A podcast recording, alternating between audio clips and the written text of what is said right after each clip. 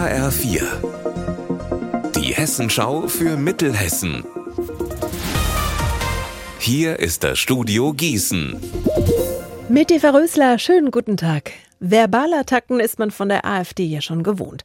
Jetzt soll aber der Gießener Bundestagsabgeordnete Uwe Schulz eine Parteikollegin auch noch mit einem Schulterstoß angerempelt haben. Dafür hat er eine Abmahnung von der Parteispitze kassiert.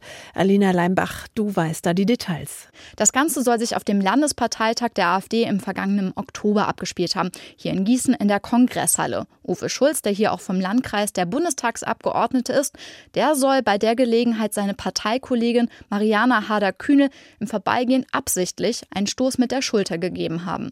Hader-Kühnel ist wohlgemerkt nicht nur Abgeordnete, sondern auch die stellvertretende Bundesvorsitzende. Noch dazu kommt, Schulz soll sie derbe beschimpft haben.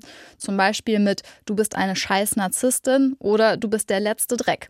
So wird Schulz zumindest in der Abmahnung zitiert. Oh, das ist ja tatsächlich echt ein rauer Umgangston. Was sagt denn Schulz selber dazu? Ja, er weist das Ganze vehement zurück. Er habe noch nie willentlich einen Mann oder eine Frau angerempelt.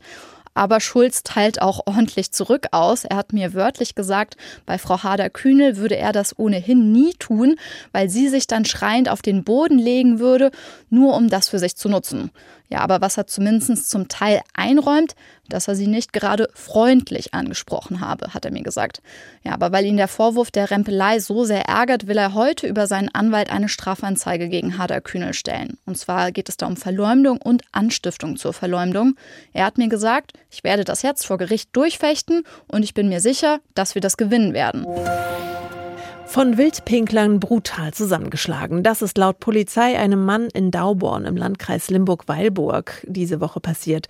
Drei junge Männer sollen an den Grundstückszaun des 51-jährigen Mannes gepinkelt haben. Als der sie vertrieben hat, geht er ihnen hinterher und will sie zur Rede stellen.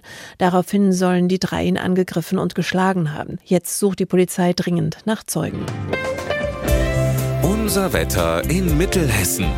Wolkig und grau ist und bleibt heute bei 8 Grad in Weilburg und 12 in Friedberg. Morgen dann ganz ähnlich wie heute, nur noch viel regnerischer. Ihr Wetter und alles, was bei Ihnen passiert, zuverlässig in der Hessenschau für Ihre Region und auf hessenschau.de.